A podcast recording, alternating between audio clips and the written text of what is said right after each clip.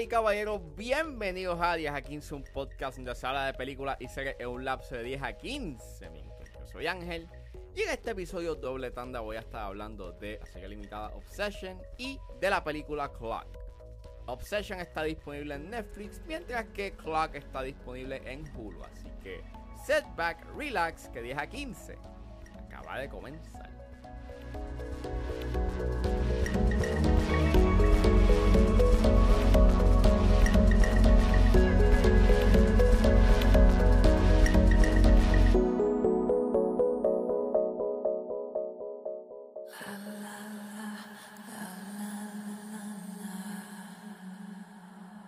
Jay's father.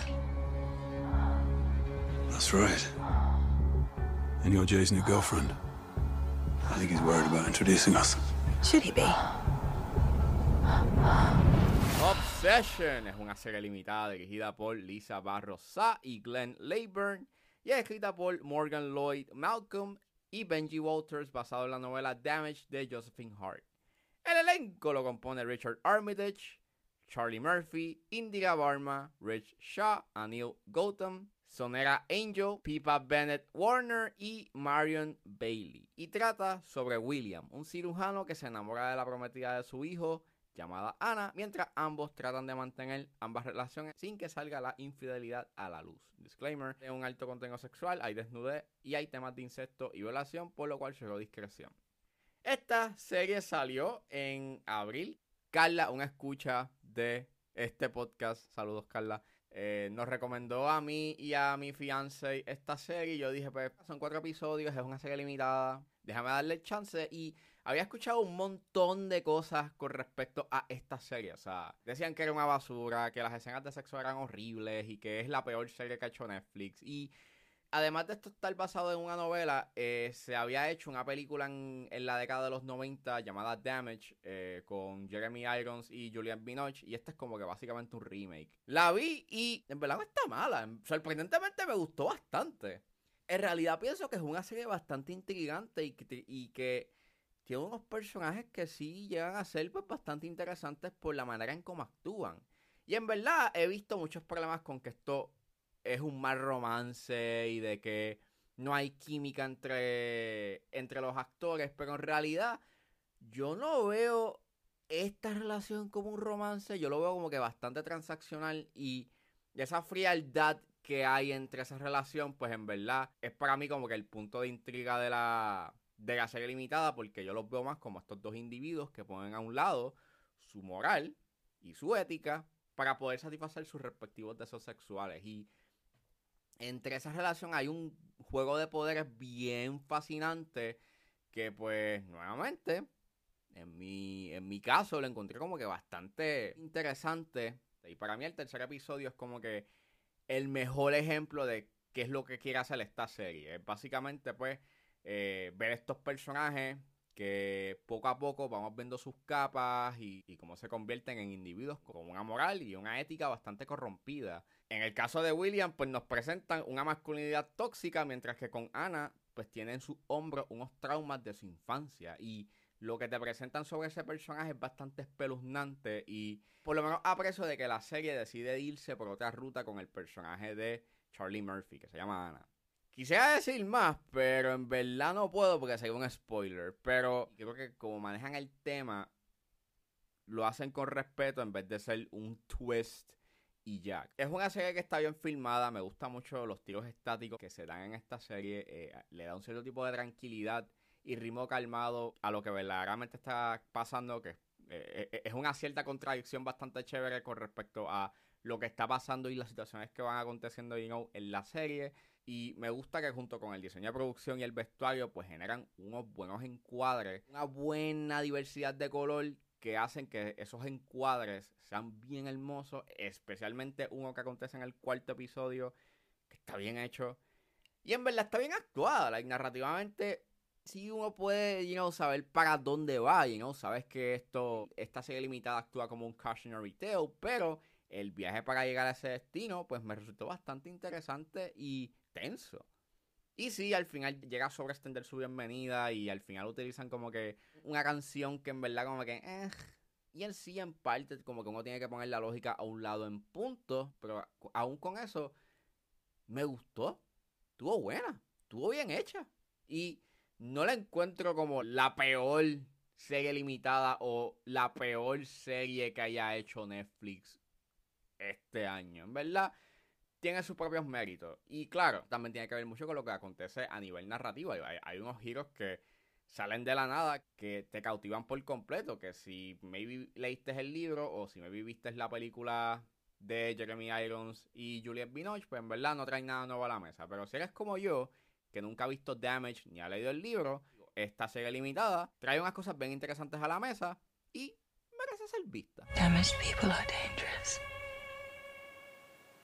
And how they can survive.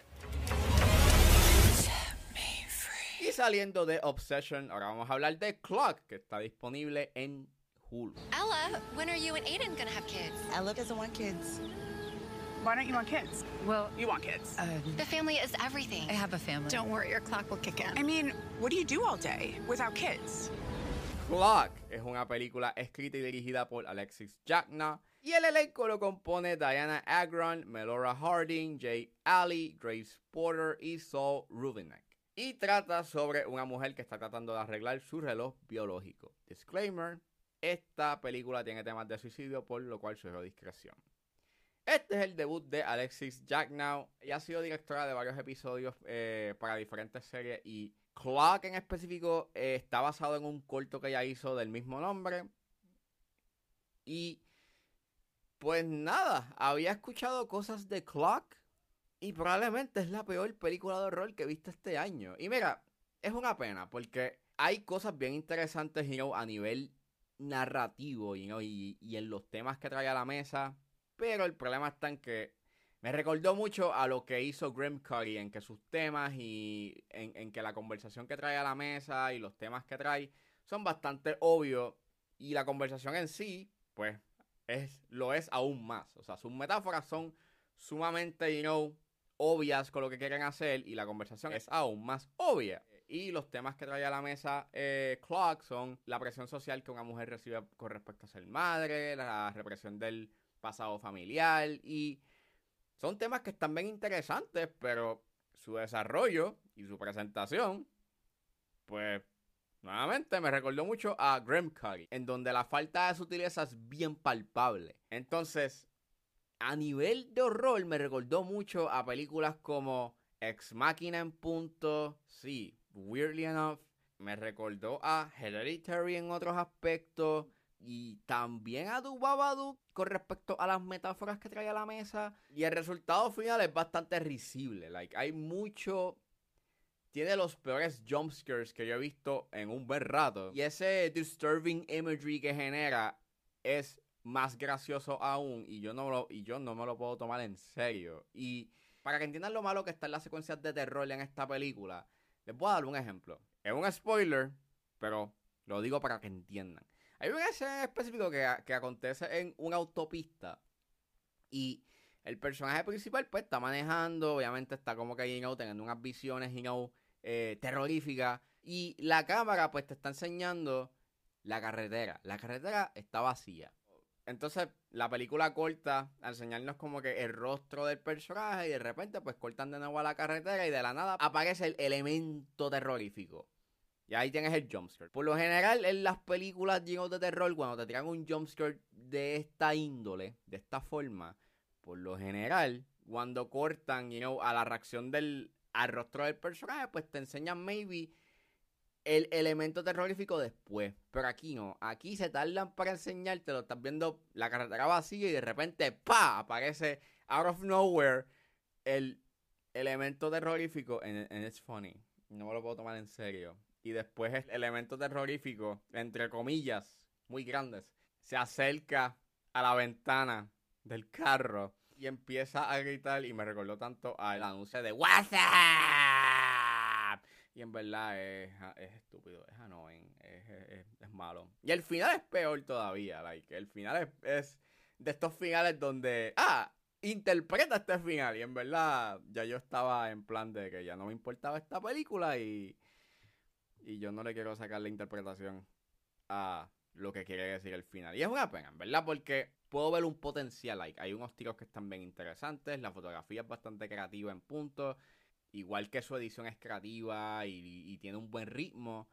Pero en su segundo acto y su tercero no sabe qué hacer a nivel narrativo y, y, y si por lo menos hubiese tenido como que una buena secuencia de terror y que su manejo del tema fuese más sutil, maybe esta película hubiese sido buena. Pero lamentablemente ese no es el resultado final y en realidad yo no recomiendo ver esta película. Pero si la van a ver, pues está a su discreción.